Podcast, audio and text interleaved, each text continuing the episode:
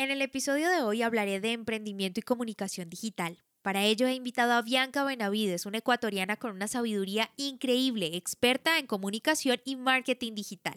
Ella nos contará su experiencia a través de los diferentes emprendimientos digitales que ha tenido, cuáles son esos retos, cuáles son las habilidades que debemos desarrollar y cómo comunicar ese contenido a nuestra audiencia. Esto y mucho más en el episodio de hoy.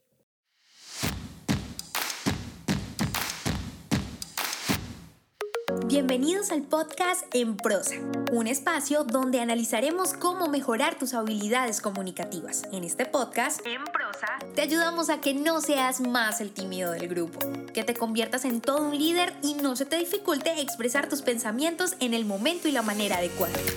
Seleccionado los mejores temas Tendremos entrevistas con personas que tienen experiencia en ello, donde analizaremos de manera muy sencilla, desmenuzaremos la información para que lo aprendas y practiques en cualquier área de tu vida. Soy Diana Checa, bienvenidos. Hey, bienvenido y bienvenida una vez más en Prosa Podcast, el podcast en español donde aprendes a comunicarte mejor. Soy Diana Checa y hoy tengo un episodio muy, muy especial porque vamos a hablar de una palabra que a mí me encanta se trata de emprendimiento. Y te digo que vamos a hablar porque tengo una invitada especial, porque ella es la indicada para hablar de este tema. Ha tenido mucha experiencia no solamente emprendiendo, sino también formando emprendedores y es de lo que justamente vamos a hablar. Para mí es un honor hablar de esta palabra y me emociona mucho porque el emprendimiento ha estado en mi vida todo el tiempo. El hecho de querer empezar una acción o una obra nueva siempre me ha marcado. El emprender no solamente se limita a un negocio o a un acto en el que simplemente nos remitimos a un producto o servicio. No, se trata de empezar algo nuevo, emprender otros caminos, otros rumbos. Y lo cierto es que en la comunicación es muy importante entender esta palabra emprendimiento. Es importante saber que cuando estamos en medio de un negocio, de empezar algo nuevo, debemos tener claro qué es lo que queremos comunicar, cuál es el objetivo de ese emprendimiento, de ese accionar, de lo nuevo que vamos a hacer. Por eso justamente desde Ecuador tengo una invitada súper especial. Ella ha formado líderes, como les digo, es la CEO de Star Academy Global y también de líderes de Ecuador una persona con amplio, amplio, amplio conocimiento en el tema de marketing digital y que hoy por hoy es una nativa increíble, se ha capacitado con grandes de el tema como Vilma Núñez, Jorgen Klarik y tenemos el honor de tenerla en los micrófonos de Emprosa Podcast. Ella es Bianca Benavides. Bianca, bienvenida a los micrófonos de Emprosa Podcast. Hola Diana, bueno, un gusto enorme saludarte y saludar a todas las personas que nos están escuchando el día de hoy. Gracias por la invitación. Estamos acá listos para compartir mucha información con todos ustedes. De eso se trata. Yo creo que la información es poder y aprender a comunicarla es un superpoder, así que nosotros que tenemos esa posibilidad de comunicar lo que sabemos, tenemos un gran reto en nuestras manos. Pero antes de entrar en materia de este tema que me encanta y me apasiona, que es el emprendimiento y también el marketing digital, y sé que tú eres una dura en todo este tema, incluso así es como está tu biografía en Start Academy, ¿verdad? Eres como la dura de las redes sociales. Yo por ahí estuve viendo todo tu perfil y la verdad es que es un honor para mí tenerte, pero quisiera que la gente te conociera un poco más, así que cuéntame ¿Cuándo es que arranca toda esta motivación por el marketing digital, los emprendimientos? ¿Cuándo empezaste con todo este tema? Bueno, les cuento que yo arranqué desde muy chiquitita, yo creo que las ventas vienen en mi sangre, desde los ocho años, recuerdo haber tenido mi primer negocio, por decirlo así, eh, yo no sé si ustedes se acuerdan cuando estuvieron en la escuela o en el colegio vendíamos de todo, ¿no? Galletas, chupetes, sándwiches, lo que sea que hayamos vendido, ¿no? Entonces, cuando somos chiquititos no nos da miedo nada, no nos da miedo el que dirán, no nos da miedo que nos digan que no, no nos da miedo perder, solo nos lanzamos y vamos, y es así como hay que hacerlo también en la vida, ¿no? No solamente cuando somos pequeños. Y desde ahí yo arranqué vendiendo cualquier tipo de cosas en mi escuela o colegio. Entonces yo me di cuenta que me apasionaba este tema de conversar, de comunicar, de venderle algo a un cliente, generar ingresos, de ser independiente. Entonces no lo hacía obviamente por necesidad, gracias a Dios, sino que lo hacía solamente porque me apasionaba y porque me gustaba. Ya a los 18 años decidí arrancar con un primer negocio ya un poco más formal, ya sabiendo algunas cosas. En ese momento yo ya estaba estudiando en la universidad y decidió poner un negocio de ropa con mi hermana. Entonces nos fuimos a Perú, viajábamos de vacaciones y yo le digo a mi hermana, en vez de gastarnos esos 200 dólares comprándonos cualquier cosa, ¿por qué no lo invertimos y traemos ropa para venderle a nuestras amigas? Y así fue como arrancó todo. Entonces decíamos traernos una maleta llena de ropa y empezamos a venderle a las personas, eh, a tu prima, a tu ñaña, hermanas y cosas así. Pero eh, luego más o menos un mes o dos meses del negocio ganábamos yo creo que 100, 150 dólares al mes en ese tiempo, ¿no?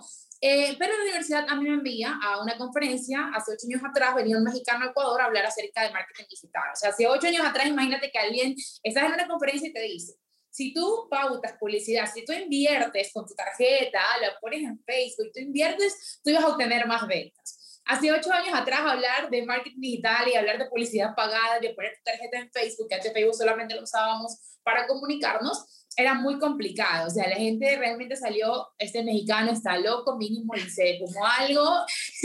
Entonces yo también salí con la misma, la misma idea de decir, no, está equivocado, ¿cómo es eso? Nos viene a estafar. Pero dentro de mí también existía la otra parte de decir, bueno, ¿y qué tal y si funciona? ¿no? Y yo decido empezar a investigar a los 18 años, a ver videos en YouTube, a ver información, y ese día lanzo mi primera campaña de publicidad por un dólar diario por cinco días, o sea, invertí cinco dólares. Y créanme que el alma casi se me fue, sí, para probar. El alma, el alma a mí se me fue cuando yo pasé mi primera tarjeta ahí en Facebook. Imagínate, 18 años, primera tarjeta de débito que tu papá te acompañe a sacar, que tienes que firmar 10 mil veces porque no sabes hacer la firma y la del banco te rompe el papel y vuelve y vuelve a repetir. Y bueno, yo ese día le hice mi primera campaña y al día siguiente me levanto ya muy asustada, creyendo que ya no tenía nada de dinero en el banco y empiezo a revisar mi celular yo tenía muchos mensajes de gente de otros tipos de provincias de acá del Ecuador pidiéndome información de la ropa. Yo decía, a ver, ¿cómo? ¿Cómo tantos mensajes? ¿Cómo tantas clientes? ¿Cómo tantas chicas? Y de distintos lugares. Hasta que ya me pedían el número de cuenta. Yo decía, pero ¿cómo me va a pagar si no me conoce, si yo no la conozco? Entonces empecé a descubrir un mundo totalmente diferente, totalmente distinto. Empecé a capacitarme, a prepararme, a abrir muchas líneas de negocio en temas de salud, de belleza, en la línea de la ropa, en varias líneas de negocio. Y empecé a ver cómo funciona funcionaba en cada uno de estos modelos. Cómo funcionaba el vender productos de belleza, cómo funcionaba el vender productos de salud, cómo funcionaba trabajar con jóvenes o con personas adultas en diferentes productos. Y obviamente ya con, con el paso de los años y con la experiencia decido lanzarme ya como coach después de todos los estudios empezar a, a, dar ese tipo de capacitaciones y ayudar a muchos emprendedores y empresarios a aumentar sus ventas. Así que así fueron mis inicios.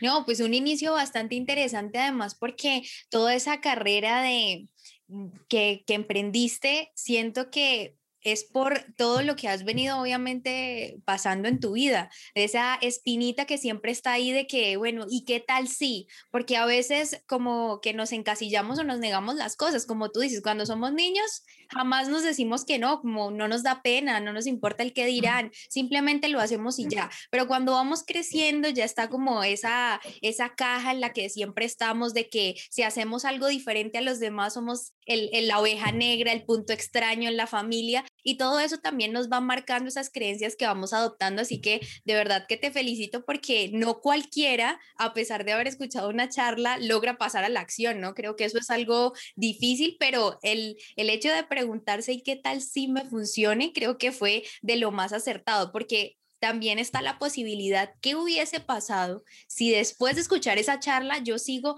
tal cual. Obviamente uno dice, gracias a Dios, pensé en qué tal si me funciona. Y después de todo esto que me has contado, ¿cuándo nace Start Academy Global? Ok, eh, a raíz de todo lo que sucedió, primero nace Los Líderes Ecuador, que es mi empresa fundadora desde los 22 años de edad. Eh, arrancamos con Los Líderes Ecuador ya tenemos más de seis años en el mercado ecuatoriano capacitando empresas públicas y privadas. Nace como una empresa de capacitación para empresas mismas, ¿no? Entonces, eh, ahí empezamos con el tema de habilidades humanas. A eso fue mi, mi, raíz como coach en habilidades humanas. Nos certificamos, aprendimos PNL, coaching y muchas otras herramientas más en donde íbamos y capacitábamos al personal para desarrollar sus talentos humanos, ¿no? El servicio al cliente, la actitud, motivación, trabajo en equipo, liderazgo. Pero luego de esto, ya cuando yo también decido impartir mis conocimientos digitales a las personas y empiezo a tener testimonios de clientes que arrancaron en cero y empezaban ya a tener ventas digitales, gente que solamente vivía ya desde su casa haciendo negocios, haciendo pedidos, ahora sí dijimos es momento de empezar a compartir esto al mundo entero. Y en octubre del año pasado lanzamos ahora sí nuestra academia eh, de manera completa, en este caso a nivel mundial, que es Star Academy Global. Entonces decidimos reunir a varios referentes del Ecuador en varios nichos como YouTube, Google Ads, hay referentes en temas de marketing digital en distintas áreas y nos reunimos para hacer obviamente eh, una empresa y una compañía que pueda brindar conocimientos de todas las áreas digitales a distintas partes del mundo. Ya tenemos estudiantes en más de 10 países y estamos cada día eh, creciendo, teniendo nuevos alumnos y nuevos testimonios y casos de éxito. Pues mira que muy interesante porque, bueno, o sea, creo que la palabra emprender la defines en toda tu historia, creo que siempre está ese accionar, ir más allá, pero una cosa que sí me parece interesante es el tema de que siempre has puesto en práctica, digamos, lo aprendido y cuando lo enseñas, supongo que obviamente enseñas bajo, bajo toda esa experiencia que es lo más valioso. Creo que una de las cosas que hay que aprender a valorar es el tema de tener un coach, un mentor que te dé esa que te ahorre tiempo de trabajo, porque es que fíjate que uno puede encontrar mucha información y hoy por hoy encuentras todo lo que quieras. O sea, a diferencia de hace años que era más difícil de pronto encontrar la información o que, por ejemplo, en Latinoamérica eh, se encontraba más información en inglés del tema marketing digital que en español, ya después de haber recorrido todo ese camino, de haber probado lo que sí funciona, lo que no funciona, pues es momento de aprovechar entonces que alguien te enseñe. ¿Y cuáles han sido esos retos para enseñar? Porque sé y entiendo que cuando uno tiene un mensaje, una verdad, ya lo aprendiste, ya sabes por todo lo que se pasa, lo bueno, lo malo, todas estas experiencias, ¿cómo logras entonces enseñarle a todas estas personas? Porque una cosa es que yo lo entienda y la manera de entender de cada persona siempre se convierte en un reto. Yo también tengo asesorías de comunicación y cada estudiante, por decirlo de alguna manera, cada persona que recurre a mí tiene un método muy diferente de aprender. Por eso tiene que, en mi caso, mis asesorías son personalizadas por eso. Entonces, me causa mucha curiosidad saber cómo logras digamos, cómo tienes ese don, esa experiencia para, para poder comunicarle a todo el mundo y que logren entender el mensaje? ¿O es algo ya como establecido? El mismo método para todos. Ya, perfecto. Te cuento esto porque yo arranqué eh, dando clases primero en mi universidad cuando era estudiante. Por tener buenas calificaciones, yo me lancé a querer ya dar ayudantías, pasantías se llaman acá. En este caso, yo empecé como tutora desde que tenía 19 años. Arranco dando clases. Siempre he tenido una vida como que muy activa. Entonces yo decía, a ver, si estoy hasta la una, ¿qué voy a hacer de una en adelante en mi casa? Si por lo general terminaba las tareas muy rápido, etcétera, etcétera. Entonces me metí a hacer tutoría. Dos años enteros trabajé en la Universidad Salesiana como tutora Obviamente la universidad con eso me ayudó con una beca también por haber eh, sido ayudante. Eh, y yo empecé ahí a dar mis primeros pasos al momento de comunicar y dar clases. Entonces yo era tutora en el área contable. Y el primer día de clase, obviamente, yo me asusté. Yo decía, Dios mío, ¿cómo será hablarle a, todas estas personas? Te van a hacer preguntas. Yo tenía 19 y tenía estudiantes que eran mayores que yo.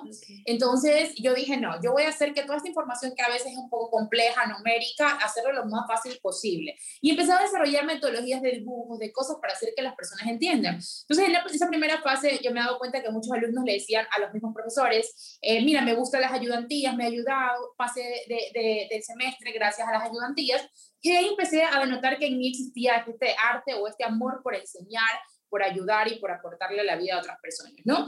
Entonces, acá en el mundo digital, yo lo he hecho de la misma manera. Puede haber muchas personas, muchos coaches y mentores a los cuales respeto mucho, pero también entiendo de que hay mucha gente que explica el marketing digital de una forma tan, pero tan compleja de que hay personas creyendo que esto no es para ellos. Hay personas adultas diciendo, no, es que el mundo digital o la tecnología no es para mí, porque de pronto escucharon a alguien hablarle de manera muy técnica o en métodos demasiado automatizados en donde ellos no entendieron absolutamente nada. Mm. Entonces, mi objetivo y en mis programas yo tengo a gente que tiene desde 13 años hasta 56, 55 y 60 que han aprendido a manejar las herramientas digitales. Entonces, el haber estudiado PNL y coaching también siento que me ayudó mucho a poder entender los métodos y modelos mentales de cada persona, a poder entender que hay personas visuales, auditivas y kinestésicas, hay personas de las cuales nos gusta hablar rápido, caminar rápido, aprender rápido y que todo sea rápido, ¿verdad? Eso tú lo notas hasta cuando vas a, a, comer con tu familia, siempre tienes a alguien que le pone el menú en la mesa y ya sabe qué va a pedir, así, y quiere que le sirva quizá falta, solamente lee y ya dice quiero esto. Por el otro lado, hay estudiantes de pronto auditivos que les encanta que tú le digas sí, ajá, yeah, ajá. Entonces, todo ese feedback auditivo lo necesitan. Ellos tienen otro método de enseñanza. Para eso, obviamente, también hemos hecho la academia, para que ellos repitan la información, para que la puedan ver más pausado. Eh, y también tenemos a las personas kinestésicas, que son aquellas a las que les gusta sentir, tocar, tienen el proceso de toma de decisión mucho más largo que un visual, son aquellos que se sientan en la mesa, no sé si tienes de pronto un familiar que se sienta, mira la carta, le pide al mesero que le diga, qué tiene cada plato, qué contiene los ingredientes, quiere oler la comida, quiere que el mesero le toque. Y recién después de que todo el mundo ya pidió, dice, ah, ya me decidí por qué voy a comer, ¿no? Entonces hay que entender que cada persona es un mundo y cada uno de nosotros tiene un sistema representacional diferente. Entonces hay que adaptar la metodología de enseñanza para todos. No porque yo sea rápida, voy a enseñarles a todo rápido. Entonces tengo que entender que cuando yo estoy enseñando, yo tengo que pausar, yo tengo que darle herramientas para que ellos repitan, porque no todos logran captarme a la primera, ¿no? Entonces, esa sería mi recomendación a que nos dediquemos a la parte de la enseñanza.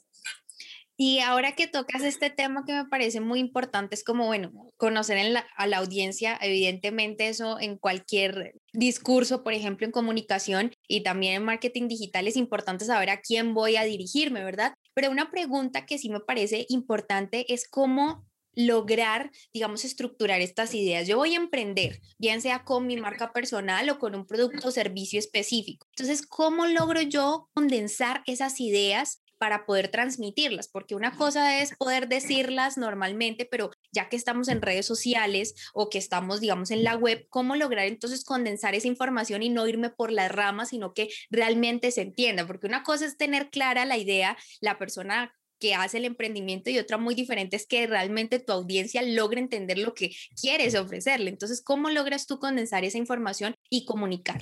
Perfecto. Primero lo que yo necesito saber es qué desea mi audiencia o qué necesita conocer. Para eso yo sugiero mucho de que uno haga un feedback con su audiencia. Es decir, las redes sociales no solamente es para que nosotros vomitemos información, que es lo que muchas veces solemos hacer. Ah, como es mi Instagram, yo lanzo post, video y lanzo y lanzo y lanzo, pero nunca me detengo a escuchar qué necesita mi audiencia. Nunca le hago una pregunta, nunca le hago un envío donde le digo, a ver, qué temas quisieran que hable la próxima sesión. Nunca le dejo una cajita de preguntas diciéndole de pronto qué temas de ventas te gustaría saber, etcétera, etcétera. O qué te gustaría saber acerca de nuestros maquillajes, qué problemas has tenido con tu piel para obviamente nosotros resolvértelos. Entonces, primero yo recomiendo escuchar a la audiencia, más allá de qué ideas tengamos nosotros, primero escucharlos a ellos cuando ya tengamos esta información de lo que ellos necesitan, requieren, cuáles son las dudas o inquietudes que tienen acerca del producto o servicio, ahora sí lo condenso con lo que yo les pueda aportar. Tampoco porque ellos me pidan que hable acerca, por ejemplo, del acné, y si yo no soy especialista, no voy a poner a hablar cosas que no conozco, ¿no? Entonces tiene que ser una relación entre lo que tú manejas como temas principales y lo que tú ya manejas acorde a tu negocio con lo que la audiencia quiere saber. Y obviamente hacer un match para de ahí sacar un contenido que aporte. Si solo sacamos el contenido de lo que nosotros creemos que importa, probablemente ese contenido a la gente no le interese, no le dé like, no lo comparta, etcétera, etcétera. Y más bien si hay que enfocarlo de ambas partes, pues, ¿no? Pero hay una cosa que me causa curiosidad y es si yo apenas empiezo, ¿cómo hago para saber cuál es mi, o sea, digamos, yo creo que mi cliente ideal son las personas de 25 a 35 años, pero lo que siempre pasa es que en el camino te vas dando cuenta de pronto cuando arrancas un emprendimiento que definitivamente no eran los de 25 a 35 años porque tu producto tiene mayor aceptación, por lo menos en redes sociales, en, no sé, en un público entre 40 y 50, por decir algo. Estoy poniendo un ejemplo eh, eh, un poco exagerado, pero sí pasa mucho que a veces las personas sacan un producto y, y sin hacer de pronto un estudio de mercadeo, todo eso, sino que dicen, no, yo he visto que todo el mundo, digamos, usa ropa, entonces montemos una empresa de ropa porque todo el mundo al final compra ropa, entonces yo también quiero vender sin darme cuenta si realmente mi audiencia quiere eso o no, las personas que me siguen de pronto sí compaginan con este tema. Entonces, ¿cómo lograr entender si yo estoy empezando y no tengo clientes, no he tenido un solo cliente y em, quiero empezar en redes sociales, cómo entender y en el, en el proceso o ¿cómo hago? O sea, antes del lanzamiento, digamos, de un producto, entonces automáticamente empiezo a lanzar preguntas como de expectativa para saber si la audiencia, qué es lo que quiere la audiencia o cómo podría manejarse ese tema. Exactamente, mira, el tema de las redes sociales y el mundo digital llegó para cambiar y revolucionar la forma en la cual se hacen negocios. Antes, cuando no existían de pronto tanta fuerza acá, uno sí tenía que sacar el producto primero y luego empezar a ver a quién se lo vendías. Ahora, gracias al mundo digital, uno puede incluso sin tener el producto empezar ya a prevenderlo. Tú puedes hacer, obviamente, pruebas en donde postees imágenes, por ejemplo, hablando del negocio de la ropa. Entonces, tú te haces, te buscas cinco modelos eh, en internet de, blusas. Entonces, agarro y publico las cinco. Publico tu blusa, la mía y, y tres modelos más. Y acorde a la, publicación que yo vea que mayor interacción tiene en la audiencia y la gente dice, no, me gustó más la lila, me gustó más la verde, o empiezo a escribir y decirte dónde la encuentro, precio, información, etcétera, etcétera, lo que sucede es que tú ya vas a poder delimitar primero cuál es el modelo o cuál es el producto que más le llama la atención a la audiencia. Segundo, para esto yo recomiendo que armes campañas, o sea, puede haber distintas formas. La primera puede ser armando campañas de publicidad para los cinco productos con un presupuesto muy mínimo. Es decir, ahora probar y testear si algo le gusta a la gente o no es más fácil que antes. Antes uno tenía que irse a hacer las encuestas de 10.000 páginas y el cliente te mentía y no te servía para nada la información, o tenías que lanzar el producto, hacerle todas las fotos, la, comprar toda la materia prima y al final no se vendía nada porque la gente no le gustó. Uno amaba el producto, pero la gente lo detestaba. Entonces, eh, en, el, en tema de redes sociales es muy fácil, o sea, tú le puedes meter 5 o 10 dólares a cada campaña de publicidad más allá de 20, 30, 50 dólares no vamos a gastar, por decirlo así, porque obviamente ya ahí quedaría el tema de la prueba. Entonces vas a revisar cuál de ellas tiene mayor tendencia a comprar. Segundo, con esa misma campaña tú puedes revisar cuál es el público, cuáles son las edades que mayormente te han dado clic o las edades que mayormente te han preguntado. Esa data también te la da el administrador de anuncios de Facebook. Te dice, ok, puedes abrir una campaña. Mi recomendación sería, si alguien recién está arrancando, puedes abrir una campaña y ponerle edades, por ejemplo, eh, empiezas de los 19 hasta los 60, 55, supongamos. Y tú después de hacer esa prueba, porque eso es solo prueba para testear las edades, al finalizar la campaña puedes pedir ahí la información del administrador de anuncios y te va a decir, quienes más dieron clic fue de pronto de 25 a 35, y ahí te va a dar los rangos. Entonces, la próxima campaña de publicidad tú ya la vas a hacer enfocada a ese rango específico que ha mostrado mayor interés en tu producto o en tu servicio. Entonces, ahora el tema de probar, el tema de públicos, el tema de mercados y el tema de productos es muy, muy fácil gracias a las herramientas digitales. No, y eso sin duda facilita mucho el camino porque hay personas que les digamos, son renuentes al tema del marketing digital, pues por desconocimiento evidentemente y porque dicen, bueno, no es tan necesario, pero lo cierto es que sí. O sea, no podemos digamos, decir que no es necesario aprender de marketing digital porque hoy por hoy el marketing digital ha facilitado muchas cosas, entre eso el vender servicios de profesionales, que antes si no tenías una oficina, si no tenías un consultorio, pues te, te era muy difícil lograr pues llegar a cierto público, pero ahora tú nada más segmentas, dices las edades, tienes tu consultorio en la casa y logras vender ni siquiera solo en tu ciudad o país, sino en diferentes países porque múltiples plataformas o pasarelas de pago te permiten hacerlo. Entonces me parece importantísimo lo que estás diciendo y que la gente lo tenga en cuenta, ¿no? Para a la hora de hacer las cosas. O sea, si hay tantas herramientas, pues no seguir con los mismos errores de hace 15, 20 años en donde eh, primero lanzo el producto que a mí me encanta y luego ya veo si no les gusta cómo lo acomodo para que les guste o algo por el estilo. Pero hay una pregunta que te quiero hacer muy puntual y es que después de que hemos hablado de estas cosas como de lograr entender cómo funciona el marketing digital como nuestro aliado, ¿cuáles podrían ser entonces los ingredientes importantes para un emprendimiento? O sea, ¿qué no puede faltar dentro de un emprendimiento? Primero las ventas, o sea, para mí un emprendimiento sin ventas es un emprendimiento que no va para ningún lado. Yo tengo un lema que es el de mi marca personal, las ventas lo curan todo. Bianca Benavides es igual a sinónimo de las ventas lo curan todo, ¿no? Y es que sin ventas uno no puede crecer, no puedes tomar mejores decisiones, no puede de pronto contratar más personal, no puedes avanzar si no estás vendiendo. Entonces, ingrediente principal, usted necesita aprender a vender.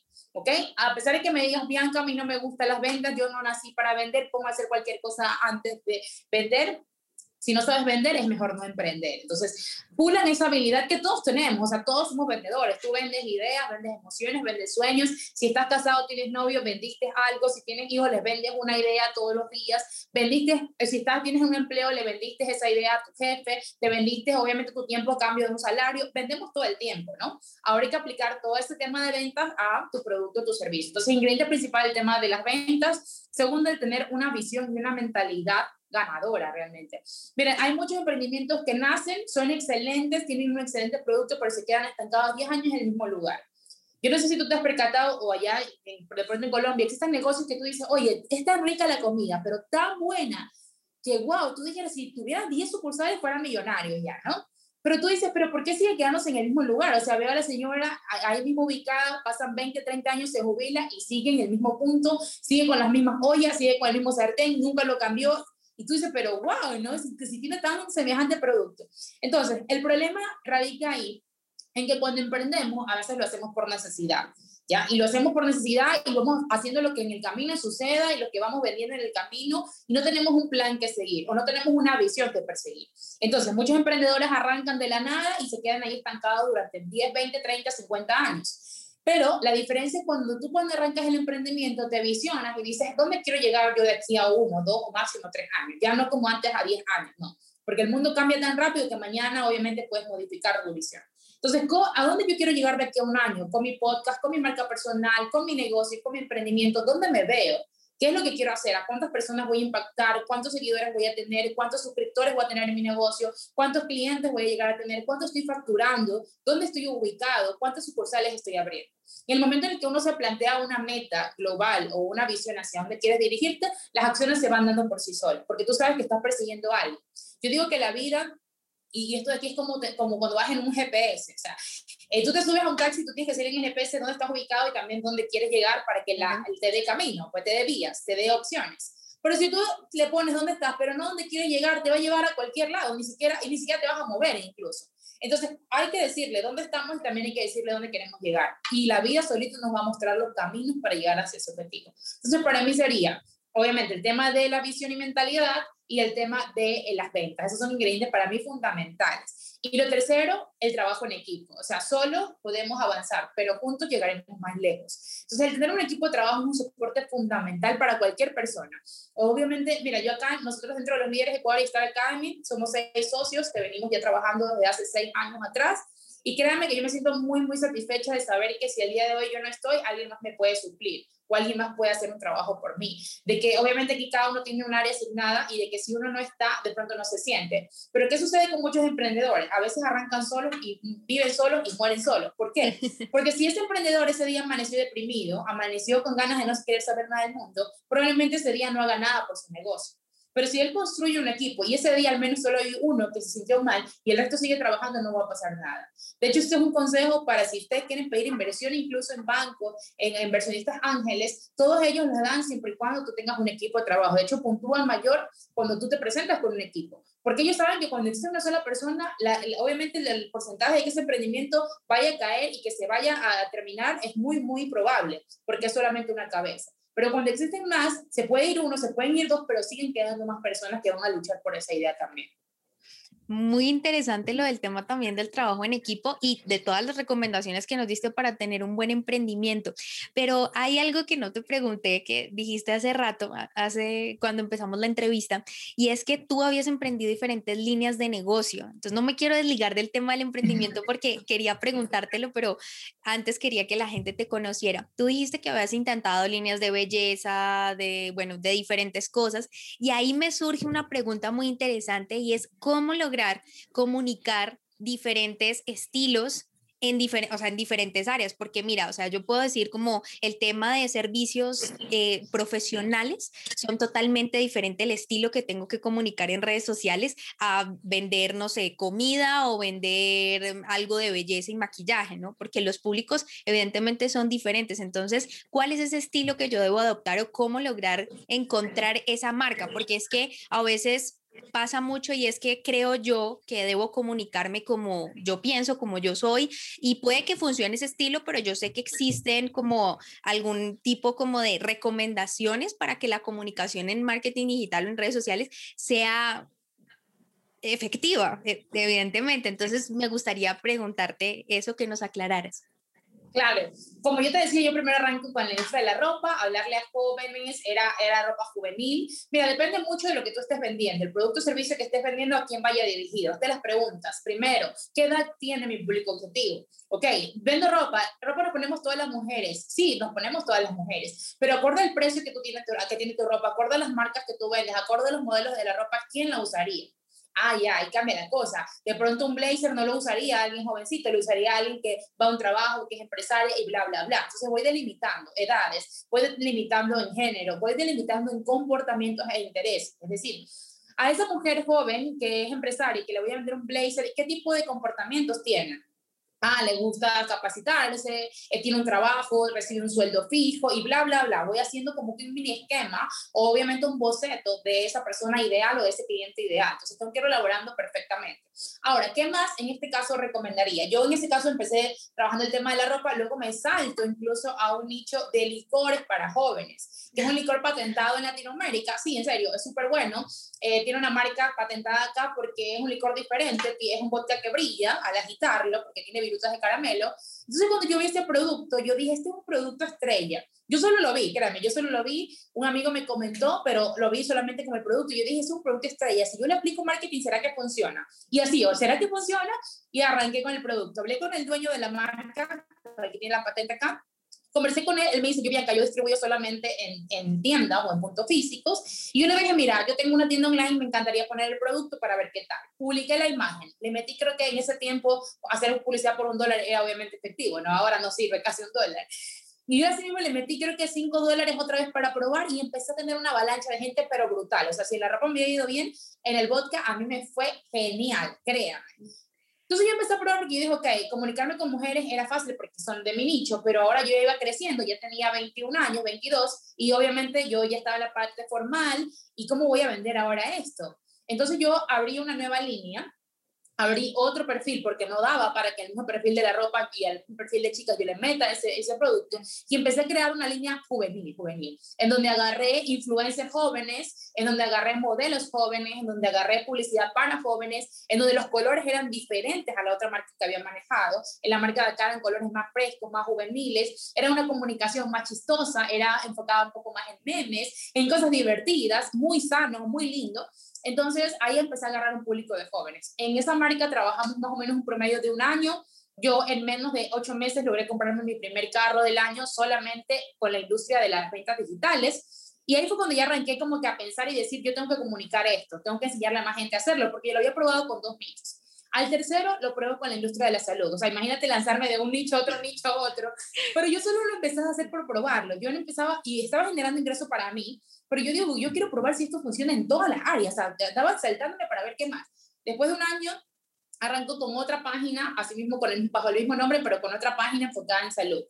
Agarro asimismo información diferente, enfocada a la salud, enfocada al bienestar, enfocada a tips, consejos, a una industria y a un nicho obviamente eh, mayor, un poco más adulto. Contrato influencers un poco más adultos también, hacemos fotografías y todo el tema y ahí empezamos con el tema de la industria de la salud. Entonces, si tú tienes un negocio, tienes varias líneas, te sugiero que si dentro de la página tú tienes a distintos nichos, a distintas personas de distintas edades a las cuales te quieres dirigir, mejor te abras una diferente, bajo el mismo nombre.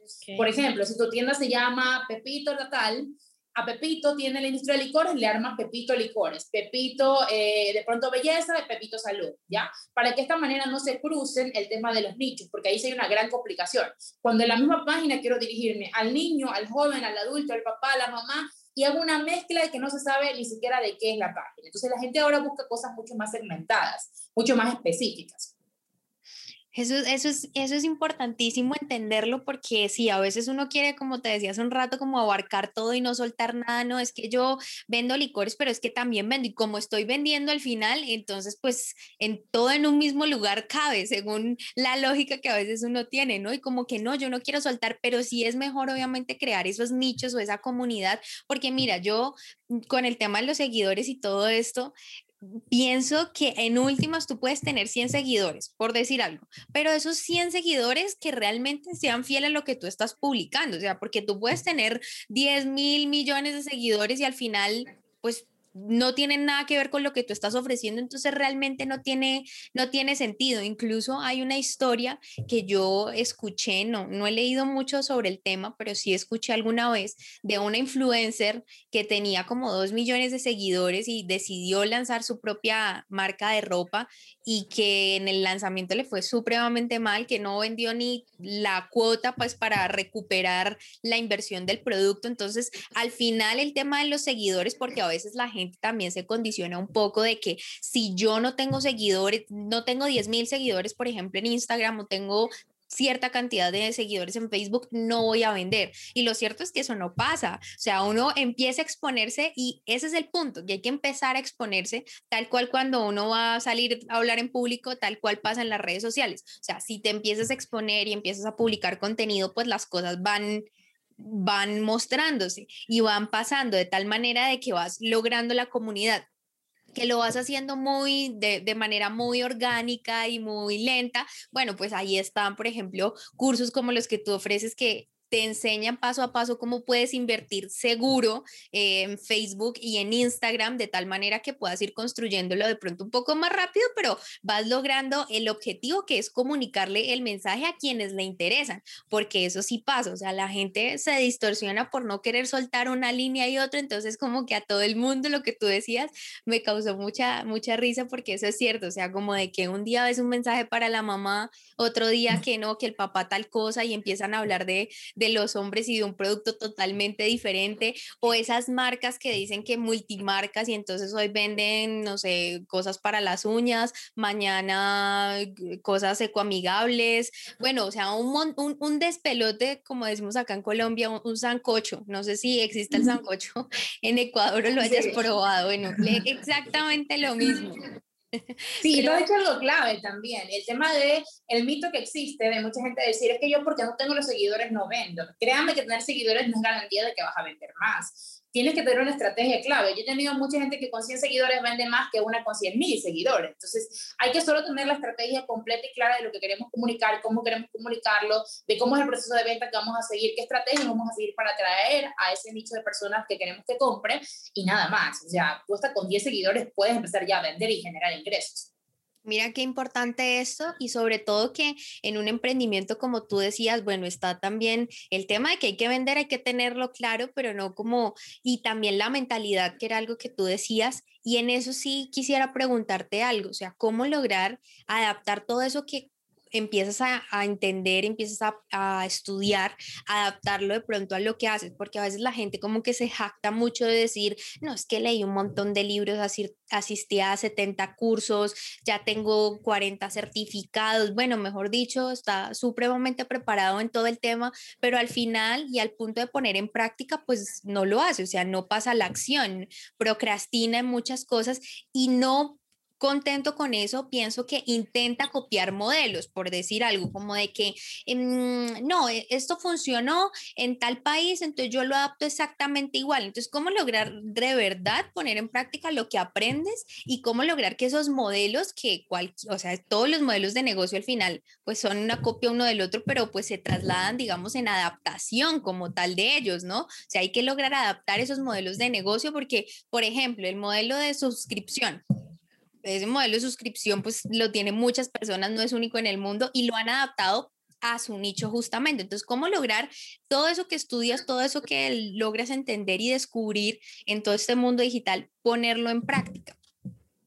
Primero haciendo un plan. Yo para mí una de las cosas fundamentales es pensar sobre el papel. Si usted no es sobre el papel, pensar sobre lo digital, al menos en una computadora, ¿no? Pero para mí pensar sobre el papel, yo tengo siempre una agenda, a pesar de que soy muy digital, tengo la agenda en físico, donde apunto absolutamente todo. Entonces podemos aprender muchas cosas en el camino, pero de nada nos va a servir si no las aplicamos como tú mismo lo dijiste. Y estamos a un paso de la acción. Eh, la semana pasada arrancaba un reto con mis estudiantes del reto 500 dólares en 7 días eh, para todos los estudiantes, en donde yo les mandaba hacer reels y les mandaba crear una campaña de publicidad para que pierdan el miedo.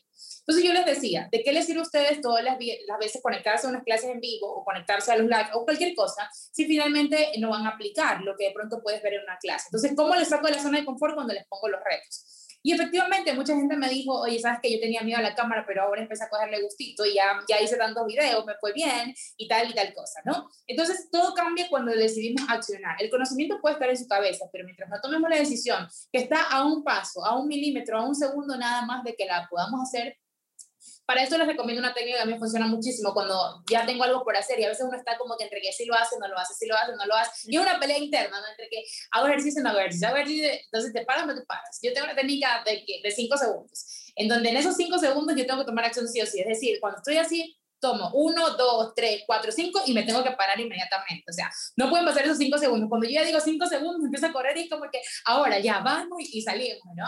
Entonces me ha funcionado mucho para tomar acción sobre las cosas. A ejecutar un plan de acción, pero por eso regreso a la parte que hablamos hace un rato, el tema de la visión. Cuando tú tienes clara la visión hacia dónde te diriges, si yo tengo claro convertirme en una de las mejores referentes a nivel de Ecuador en temas de marketing digital, yo puedo elaborar un plan. Yo ya sé qué pasos tengo que seguir. Yo ya sé que tengo que llegar a tanto número de personas, el alcance debe ser tanto, tanto número de alumnos, tengo que crearme más canales o más vías para que la gente me conozca, colaboraciones, etcétera, etcétera. Entonces, en base a tu visión general, vas a poder establecer cuáles son esos pasos que vas a ir dando para conseguir ese resultado. Y luego de eso, yo le pongo un número, ¿ok? Entonces, el número de importancia de todas estas acciones. Entonces, tú tienes 10 acciones que quieres hacer acorde a lo que has aprendido. Ah, el primer número es hacer contenido, me pongo a crear todas esas cosas. Y le pongo un número acorde a cada tarea que voy a ir cumpliendo en cierto tiempo, 15 días o mes, etcétera, etcétera. Y me pongo entonces 1, 2, 3, 4, 5 y voy cumpliendo las una por una y luego las voy tachando, ¿no? De esta manera el cerebro realmente dice, ah, estoy avanzando, estoy creciendo cuando tacho de que algo ya lo he cumplido. Ajá, lo puedo utilizar también para su, su vida diaria, funciona muchísimo. Entonces, esa es la recomendación en cuanto a la mentalidad, en cuanto a lo que aprendemos y no aplicamos. Eh, el mantenernos aprendiendo también ayuda muchísimo a que nuestro cerebro se mantenga siempre en este lado del aprendizaje, conociendo cosas nuevas, hará que tengamos mejores ideas y también ayudará a que nuestros pensamientos se mantengan positivos. Cuando uno no crece, obviamente empiezan los problemas emocionales, los problemas financieros, etcétera, etcétera, ¿no?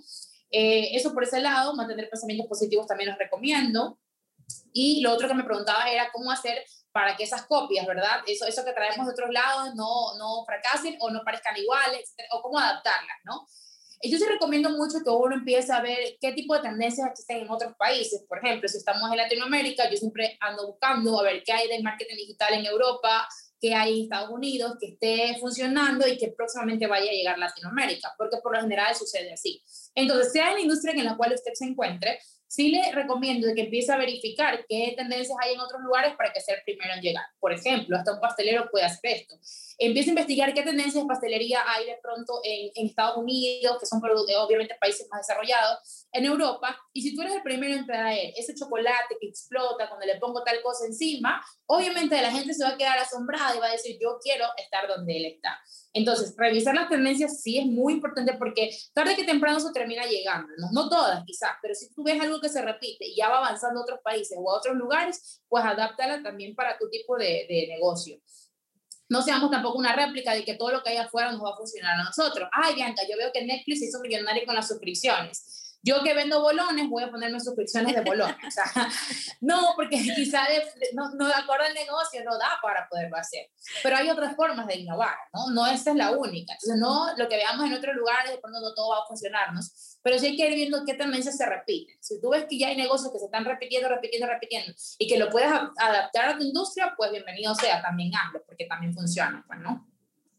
Sí, eso, eso es cierto, ¿no? También es, es, el tema es sentido común, o sea, no, no se trata como de, de querer, o sea, si se va a intentar hacer una adaptación de algo, pues también entender cómo funciona el mercado y lo que hemos hablado del tema de la audiencia, que es algo importantísimo en cualquier cosa que uno quiera emprender, es importante saber a quién va a dirigirse y el mensaje que uno quiera comunicar y de ahí parte, o sea, ese por qué, esa visión que uno tiene clara para poder hacer ese tipo de cosas. Si yo sé que quiero, digamos, lograr lo que tú me decías, vender, muy, por, decir algo, el tema de los bolones que me dio mucha risa, y, y digo, bueno, en realidad yo lo que necesito es vender los bolones diarios o lo que sea, pues el tema de las suscripciones tal vez pues no sé, o sea, como que suscríbete por tu bolón diario y te lo llevamos a la oficina, pues como que no, no sé, tal vez no, no sería algo muy, muy chévere. Pero mira que de todo lo que hemos hablado, hay un punto y, con esto me gustaría cerrar esta, esta entrevista que a mí se me pasó volando, la verdad acabo de ver la hora y ya me di cuenta que, que vamos a terminar. Y es que hay, una, hay un tema del, del, que la gente siempre se queja y he escuchado mucho y sobre todo en mi podcast que, se, que, que te contaba, pues hablamos de todo el tema de comunicar, de hablar en público y todo esto. Y es que la gente dice, no, es que yo no me veo haciendo reels a mi edad o yo no me veo en esas porque yo no soy influencer, no me gusta, me da pena, siento que soy introvertido y no soy capaz de expresarme, por ejemplo, como lo haces tú, que si tienes esa facilidad o tienes esa como ese ángel para hablar que dicen las personas como esos dones especiales con los que naciste. Y entonces a veces atribuyen y lo digo porque en varios comentarios y conversaciones que he tenido con personas del podcast de la comunidad me dicen como de que eso es algo muy banal, es algo muy superfluo, entonces solamente a las personas que les va bien en redes sociales es porque se convierten en influencers, ¿sí? Entonces, por ejemplo, el tema de TikTok o de Reels en Instagram, pues son, digamos, a veces atacadas por ese punto. Entonces, ¿cómo dirías a la gente que no es necesario el tema de que, hola, estoy aquí comiendo tal cosa? Porque a veces la gente solo piensa que de eso se trata el tema de ser influencer o que asocian prácticamente el, le atribuyen su miedo, mejor dicho, a expresarse o a, exponerse frente a los demás con un contenido. El hecho de que hay influencers que, que pues solo tienen su estilo, obviamente, comunicar y que ellos no se sienten de pronto como con ese estilo o capaces de hacer ese tipo de cosas que hace, por ejemplo, Luisito Comunica y todos estos influencers que, que hoy por hoy como que trazaron un camino de hace 20 años, pero que lo que te digo, o sea, la gente lo ve como algo muy banal. Entonces, ¿qué le podrías decir a, a este tipo de personas? No, primero quitar, quitarse ese mito, ¿no? De que las redes sociales o de que publican historias solo los que tienen muchos seguidores o solamente los que son influencers o solamente los que son famosos. Eh, el mundo digital dejó de ser una opción para convertirse en una obligación en estos tiempos, ¿no? Y ahora, cualquier emprendimiento, cualquier profesional, cualquier persona que brinda un producto o un servicio necesita comunicar en redes sociales. Es decir, ahora hasta los doctores, médicos, abogados, quien sea, necesita poder comunicar lo que sabe y lo que puede aportar a través de una cámara. ¿No? Entonces ya dejemos el mito de que solamente Instagram o, de pronto las redes sociales o YouTube solamente son para eh, los influencers famosos, ahora es para todos, o sea, es necesario que lo hagamos, ¿no? Segundo, cuando tú te muestras detrás de un producto o un servicio, tú vas a hacer eh, que tu marca se humanice. Entonces vas a poder conectar con las personas. Para esto recomiendo que tengas tu propio estilo, no es necesario que le copies a alguien, porque ahí viene el problema. Me quiero parecer a Luisa Fernanda, me quiero parecer a tal persona, me pinto el cabello, me arreglo así, me maquillo así y, empiezo a usar las muletillas que usa tal persona porque creo que con eso voy a atraer a más público. Mentira. La gente en lo digital también se da cuenta de todo ese tipo de cosas y obviamente lo que vas a hacer es que la gente diga, no, next, esto es aburrido o esto es lo mismo que la otra persona o le copia tal. Entonces sean auténticos, sean ustedes mismos, muéstrense tal cual en la cámara sin tratar de emular a nadie Ok, sí está, sí está bien que uno busque información, busque referentes, busque inspiración, pero no vas a buscar hacer, ser la copia de ellos, ¿no? Debes tener tu propia esencia. Entonces ya es necesario de que nos empecemos a mostrar más en videos, porque obviamente la era del video marketing llegó y va a quedarse para siempre, ¿no? Ya el tema de solo postear algo y esconderte detrás de un post que lo diseñas en, en Canva o en algún eh, ilustrador rapidito y lo subes, ya pasó. Ya la gente no se deja llevar por eso. Generas mucho más confianza cuando te muestras en un video, ¿ok?